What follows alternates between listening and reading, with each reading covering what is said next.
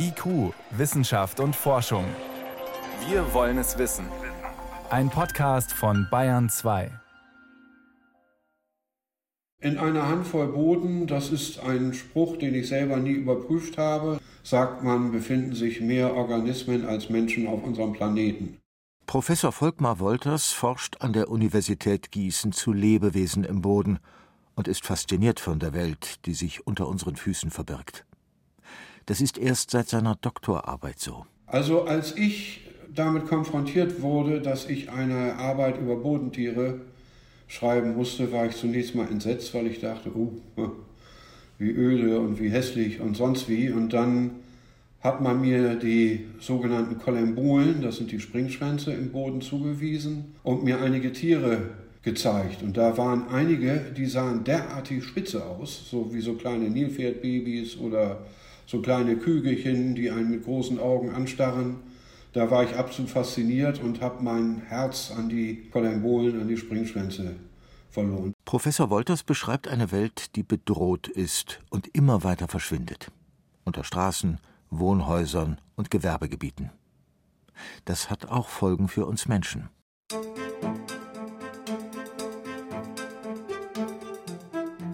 Bodenversiegelung Ansätze für einen geringeren Flächenverbrauch. Eine Sendung von Simon Sachseder. 10,8 Hektar oder 15 Fußballfelder.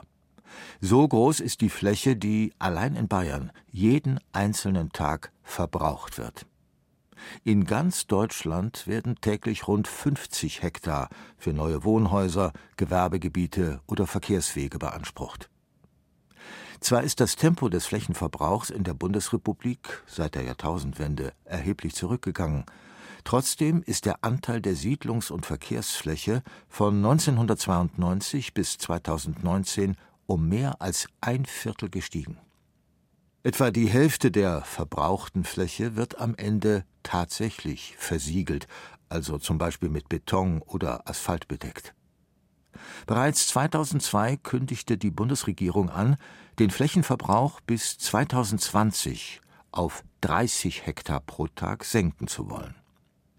Mittlerweile wurde das Ziel auf das Jahr 2030 verschoben.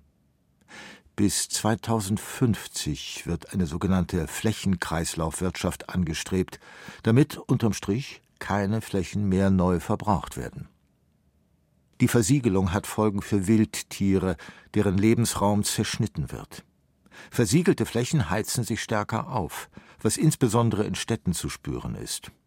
Oft übersehen wird jedoch, dass auch wertvoller Boden verloren geht. Also ich würde mal sagen, eine große Lagerhalle irgendwo hingestellt und darunter wird nicht mehr sehr lange etwas leben. Eine Todeserklärung, die eine ganze Reihe von Folgen hat.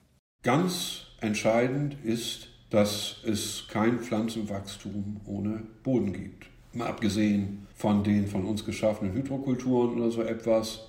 Pflanzenwachstum und schon gar kein produktives Wachstum gibt es nicht ohne Boden. Dafür brauchen sie einen fruchtbaren Boden. Und da wir davon abhängen, wie alle Nahrungsketten davon abhängen, dass die Pflanzen als primäre Produzenten das Substrat erzeugen, das wir oder die Tiere, die wir da mal essen wollen, essen können, ist es entscheidend, dass wir diesen Boden haben. Das ist also die Produktionsfunktion des Bodens, wie man sagt. Die unter uns lebenden Organismen sorgen für funktionsfähige Stoffkreisläufe. Regenwürmer zerkleinern grobes organisches Material und ziehen es unter die Erde. Dabei belüften sie die Böden und vergrößern die Oberfläche etwa von Pflanzenresten.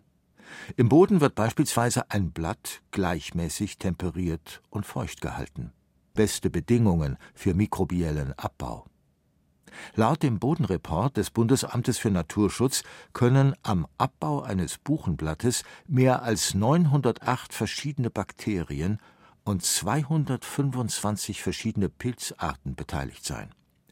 Die Organismen schaffen so letztlich das fruchtbare Substrat, auf dem die Pflanzen gedeihen, die wir Menschen oder die Tiere, die wir essen, zum Leben brauchen.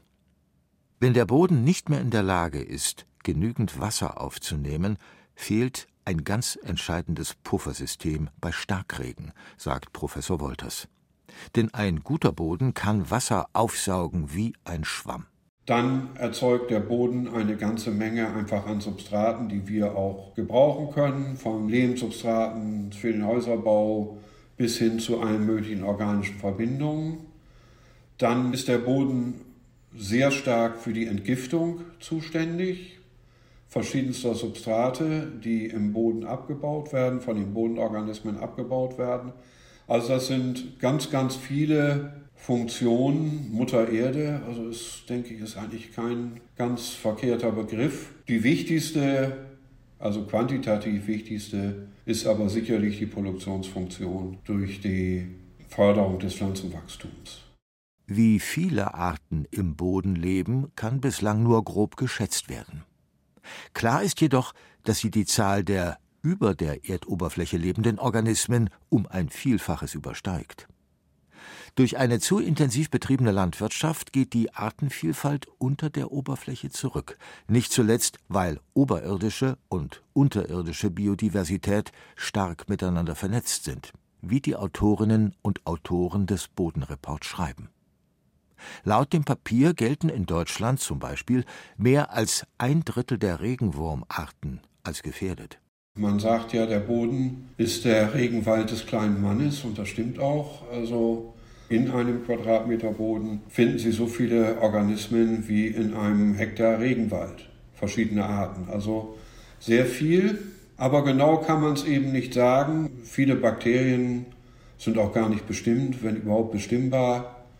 Viele Einzeller sind sicher auch weder bekannt noch irgendwie der Wissenschaft im Moment zugänglich.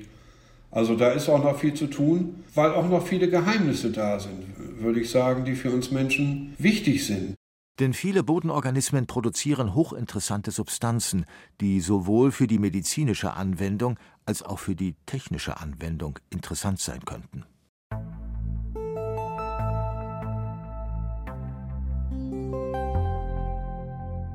Am Ende ist jede Fläche, die nicht bebaut wird, also ein Gewinn für das Leben in der Erde. Doch wer verbraucht überhaupt Flächen? Stefan Siedentop ist wissenschaftlicher Direktor des Instituts für Landes- und Stadtentwicklungsforschung und Professor an der TU Dortmund. Er beschreibt zwei Akteursgruppen, die Flächen nachfragen. Einerseits private Haushalte, die Wohn- und Erholungsflächen brauchen, und andererseits die Wirtschaft, die Gewerbe- und Industrieflächen beansprucht.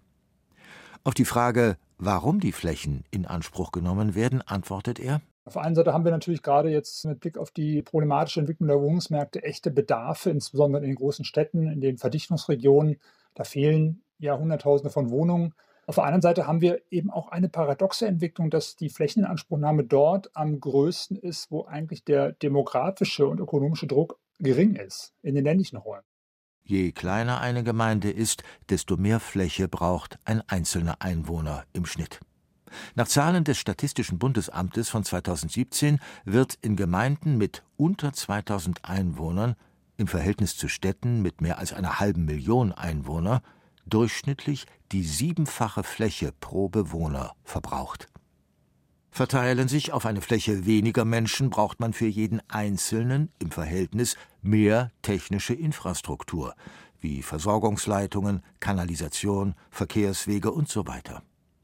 Konkretes Beispiel: Im dünn besiedelten Gebiet wird eine Straße im Extremfall für ein Wohnhaus angelegt. In einer Großstadt können an einer Straße hunderte Häuser stehen. Stefan Siedentop sieht falsch gesetzte Anreize in den Kommunen. In Deutschland haben wir ein Gemeindefinanzsystem, das die Flächeninanspruchnahme eigentlich eher belohnt. Das heißt, Kommunen, die neues Bauland ausweisen, um Gewerbebetriebe zu attrahieren oder auch private Haushalte, junge Familien anzusiedeln, erhoffen sich damit eine Besserstellung ihrer steuerlichen Situation. Also mehr Einkommenssteueranteile, Gewerbesteuer ist ein Thema, aber auch die Grundsteuer, Grunderwerbsteuer sind ja durchaus Themen, und das sehen wir als problematisch an. Dieses Belohnen quasi im Steuerrecht, im Gemeindefinanzsystem, was die Flächenanspruchnahme anbetrifft. Hinzu kommt auch ein wohlstandsbedingter Mehrbedarf.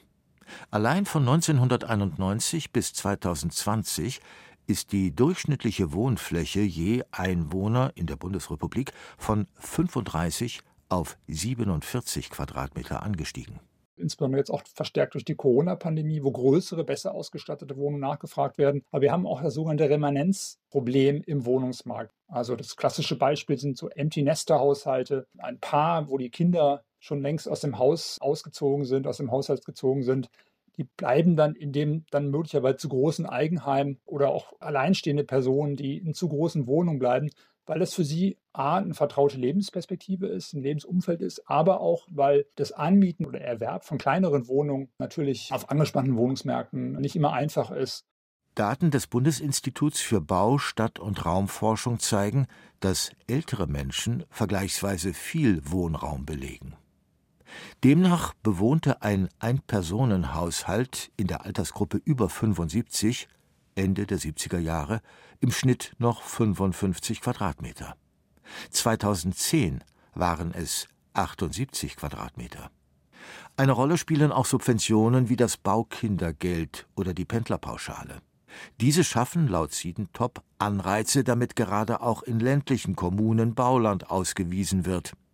Für die Pendlerpauschale empfiehlt der Raumplaner eine komplette Abschaffung, spricht aber von Alternativen, um Menschen mit geringeren Einkommen zu entlasten.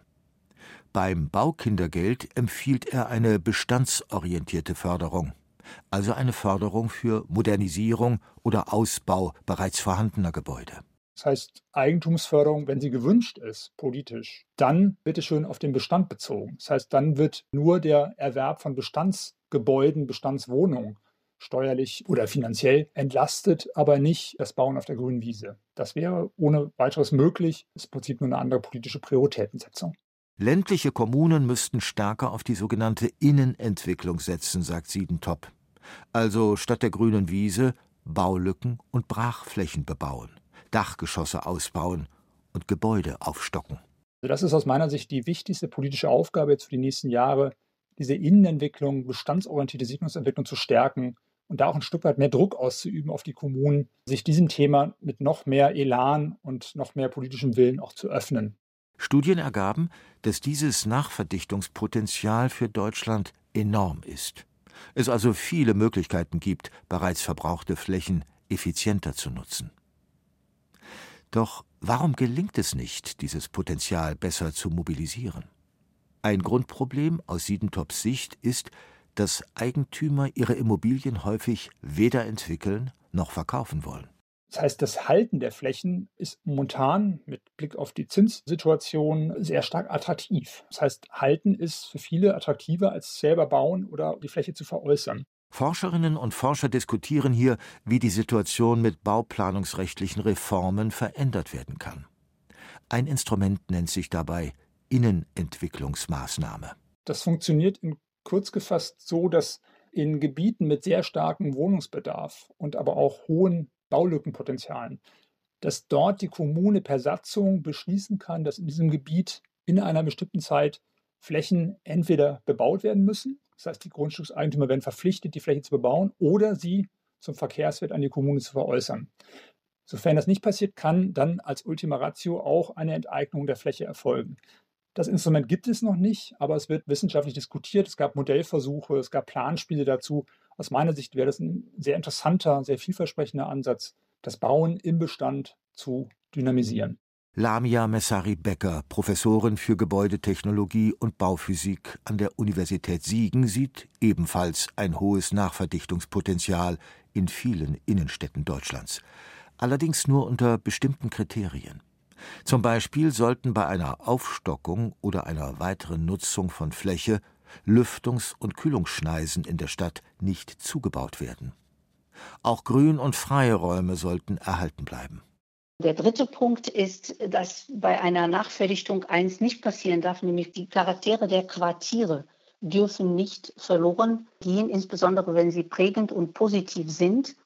Natürlich hängt mit der Nachverdichtung immer auch eine politische Frage zusammen. Es darf nicht dazu kommen, dass Menschen, die zu günstigen Mieten gewohnt haben, nach einer Nachverdichtung wieder raus verdrängt werden. Das ist ja das Problem, was der Nachverdichtung ein bisschen anhaftet. Es muss nicht sein, wie gesagt, es braucht politische Steuerung. Wenn das alles klappt, würde ich sagen, es gibt ein großes Potenzial für Nachverdichtungen in bestimmten Innenstädten Deutschlands. Grundsätzlich sollte, bevor überhaupt gebaut wird, gefragt werden, brauchen wir das überhaupt? Sagt die Bauingenieurin. Oder kann die Nutzung, die der Einzelne braucht, auch in einem Bestandsgebäude untergebracht werden? Wo kann eine Kommune mit anderen Kommunen zusammenarbeiten? Wenn aber am Ende das Ergebnis ist, dass eine Fläche verbraucht wird, dass also gebaut werden muss auf einer neuen Fläche, dann geht es darum, dass ich die Fläche maximal effizient einsetze. Das heißt, nicht zu viel Verbraucher davon. Das geht beispielsweise im Bereich Wohnen mit Grundrissen, die flexibel sind, so dass man im Laufe der Lebensdauer der Wohnung die Wohnungen teilen kann. Also aus drei kleinen Wohnungen eine große machen kann. Wenn zum Beispiel Nachwuchs ins Haus kommt. Und umgekehrt die Wohnungen wieder verkleinert werden, wenn Menschen in Rente gehen. Aber nicht nur für den Privatbereich gibt es effizientere Grundrisse. Anderes Beispiel aus dem Bürogebäude, aus dem Verwaltungsbereich. Wenn wir bauen, dann versuchen wir natürlich die Fläche möglichst stützenfrei hinzubekommen, also wenig Stützen, damit wir die Fläche maximal nutzen können. Das schafft natürlich die Möglichkeit, dass wir woanders nicht weiterbauen müssen. Insgesamt ist der Bedarf an Bauprojekten in Deutschland immens. Neben Wohnungen auch für neue Mobilitätsformen, Infrastruktur, Frei- und Grünräume, aber auch für die Industrie. Ich glaube, das wird schwer, das alles flächenschonend zu realisieren. Es geht darum, dass Fläche schon immer ein Zankapfel der Stadt- und Raumplanung war. Wir brauchen die Fläche für Wohnen, für Mobilität, für Infrastruktur, für Frei- und Grünraum, für Industrie. Und gleichzeitig haben wir auf Bundesebene nicht wirklich die Zuständigkeit für Fläche. Es wird vor Ort gebaut, das heißt in den Kommunen. Und deshalb glaube ich, wir schaffen das nur schwer, flächenschonend, es sei denn, wir bündeln alle Kompetenzen in diesem Bereich und stellen ein sehr kluges Flächenmanagementsystem. Ähnlich wie Raumentwickler Siedentop will auch Messari Becker der Innenentwicklung Vorrang geben und Potenziale im Bestand nutzen. Wir brauchen statt immer nur ein Baurecht auch ein Umbaurecht und wir müssen auf Quartiersebene schauen, was ist dort möglich. Wir müssen die Kommunen in die Lage versetzen, ihre Flächen, die ja teilweise brach liegen, sanieren zu können. Meistens hängt es eben an den äh, schwierigen Haushalten. Und wenn man das in den Blick nimmt, dann glaube ich, können wir wenigstens versuchen, die großen Konfliktthemen Flächenverbrauch und Wohnen oder Flächenverbrauch und Ausbau erneuerbarer Energien hinzubekommen. Bauen benötigt immense Ressourcen. Es werden dabei nicht nur große Flächen versiegelt. Rund die Hälfte des Abfalls in Deutschland fällt beim Bauen an. Um nachhaltiger zu werden, müsste auch mehr geforscht werden. Insofern freue ich mich, dass die Bauministerin Clara Geiwitz das Thema Bauforschung gleich auch in ihrer Vorstellung angesprochen hat. Ich verbinde damit tatsächlich, dass man jetzt diese Themen anders anpackt als in der Vergangenheit. Im Koalitionsvertrag der Ampelbundesregierung ist unter anderem von einer Novellierung des Baugesetzbuches die Rede. Mit dem Ziel, Klimaschutz und Anpassung, Gemeinwohlorientierung und die Innenentwicklung zu stärken. Professor Siedentop sieht allerdings zu wenige neue Akzente im Bauplanungsrecht. Die Forschung hätte sich da sicherlich mehr Impulse gewünscht für eine Verstärkung der Innenentwicklung, für eine andere Bodenpolitik. Da werden die Erwartungen der Wissenschaftler ein bisschen enttäuscht, äh, muss ich sagen. Der Bund ist aus meiner Sicht schon in der Pflicht, hier stärker zu handeln und die Kommunen besser in die Lage zu versetzen, auch eine vernünftige, flächenschonende, gemeinwohlorientierte Bodenpolitik, Flächenpolitik zu betreiben. Aus Sicht von Siedentop hätte es noch einen anderen wichtigen Nutzen, wenn in den Zentren mehr gebaut würde. Was mich auch ein Stück weit, ich will nicht sagen frustriert, aber doch wieder verärgert, ist, dass die Zusammenhänge zwischen dem Flächen- und dem Klimathema nicht wahrgenommen werden. Also verringerte Flächenanspruchnahme ist auch ein Beitrag zum Klimaschutz, weil viele Neubaugebiete an Standorten entstehen, wo die Menschen sehr stark autoabhängig sind, wo ganz neue Infrastruktur gelegt werden muss, mit sehr, sehr hohen Klimafolgen, und insofern wäre eine stärkere Bautätigkeit in den Zentren, in den Innenbereichen auch ein Beitrag eben zur Erreichung der Klimaziele, zur Erreichung der Mobilitäts- und Verkehrswende. Immerhin sieht der Experte eine positive Entwicklung, was die öffentliche Wahrnehmung betrifft. Bodenversiegelung und der notwendige Schutz von Flächen seien viel präsenter in der politischen Debatte, aber auch in den Medien. Wir sehen auch in vielen Regionen und Kommunen, dass neue große Baugebiete auf der grünen Wiese viel kritischer hinterfragt werden, als das noch vor wenigen Jahren der Fall war. Das ist natürlich erstmal auch eine positive Entwicklung, dass es eine offene, kritische Debatte gibt darüber, brauchen wir noch neue Baugebiete, ja oder nein? Könnten wir nicht auch im Innenbereich, im Bestand die Bedarfe befriedigen. Das ist schon, denke ich, eine positive Entwicklung, die man jetzt äh, in den letzten 10, 15 Jahren feststellen kann. Gleichzeitig würden sich überholte Argumente halten, sagt Siedentop. Als Beispiel führt er an, dass viele Bürgermeisterinnen und Bürgermeister in ländlichen Kommunen glauben, dass es bei ihnen keine Nachfrage nach verdichtetem Wohnraum gibt. Wir wissen aus vielen Studien, dass es nicht der Fall ist. Es gibt sehr wohl auch in kleinen Kommunen eine Nachfrage nach eher verdichteten Wohnformen. Da spreche ich jetzt nicht über das fünfgeschossige Gebäude, sondern ich spreche vielleicht über zwei- bis dreigeschossige Gebäude jenseits des freistehenden Einfamilienhauses. Also das sind so ja, so Glaubenssätze, die sich einfach halten und die es schwer machen, dann auch für Akzeptanz für alternative Bau- und Wohnformen zu erwirken. Wie wichtig der Boden auch für die Menschen ist, das ist aus Sicht von Ökosystemforscher Volkmar Wolters hingegen noch nicht in der breiten Öffentlichkeit angekommen. Was insofern verwunderlich ist, als dass schon Kleopatra erkannt hatte, wie wichtig der Boden ist und die Bodentiere, die hat zum Beispiel den Export der Regenwürmer verboten, weil sie nicht wollte, dass andere Länder in den Genuss ihrer wertvollen Bodenwühler kommen. Also es gibt schon lange irgendwie diese Wertschätzung, aber noch nicht in der Breite, würde ich sagen. Laut des Bodenreports des Bundesamts für Naturschutz sind erst rund ein Prozent der im Boden lebenden Arten erfasst. Ähnlich wie bei der Tiefsee gehört der Boden zu den am wenigsten untersuchten Systemen, auch weil er so schwer zu untersuchen ist. Zum anderen aber auch, weil über sehr lange Zeit der Boden nicht als wirklich förderungswürdiges System erkannt wurde. Die Aufmerksamkeit richtete sich auf oberirdische Pflanzen, vielleicht attraktive Käfer und so weiter noch besser Säugetiere, die einen mit großen braunen Augen angstvoll anstarren. Aber da sind die Bodenorganismen oft hinten runtergefallen. Aber es wird besser. Unumkehrbar ist die Bodenversiegelung übrigens nicht, sagt der Ökosystemforscher. Aber sehr schwierig und auch aufwendig. Zunächst mal hängt es davon ab, was bleibt, wenn zum Beispiel ein Gebäude abgerissen wurde. Wenn bei einer aufwendigen Entsiegelung zum Beispiel Mutterboden, also die oberste humusreiche Schicht des Bodens, aufgeschüttet wird, dann wird der Boden bald wieder belebt sein, sagt Wolters. Schwierig bleibt es trotzdem. Man stellt sich das mit der Besiedelung so nett vor, aber Sie können ja nicht immer sicher sein, dass die Arten, die Sie da haben wollen, auch wirklich dann noch in der Nähe sind und nicht durch andere Faktoren vielleicht auch schon verdrängt wurden. Aber im Grundsatz hängt es absolut von den Ausgangsbedingungen ab. Wenn Sie sich Mühe geben, können Sie jedes Gebiet auch mit einem vernünftigen Boden wieder besiedeln, auch mit einem intakten Bodenleben, zumal wenn Sie sich auch noch um eine gesunde Pflanzendecke kümmern. Hinterlässt man jedoch einfach ein Erdloch, im schlimmsten Fall mit giftigem Schutt, dann kann es Jahrhunderte bis Jahrtausende dauern, bis wieder ein gesundes Bodenleben vorhanden ist.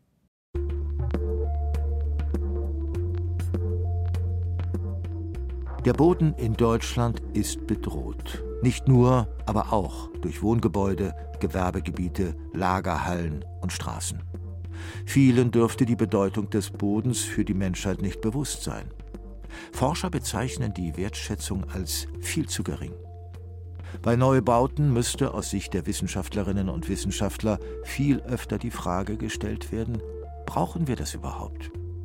Oft können auch Brachflächen bebaut werden, Baulücken geschlossen werden, bestehende Gebäude umgewidmet werden. Das Potenzial für die Innenentwicklung ist enorm.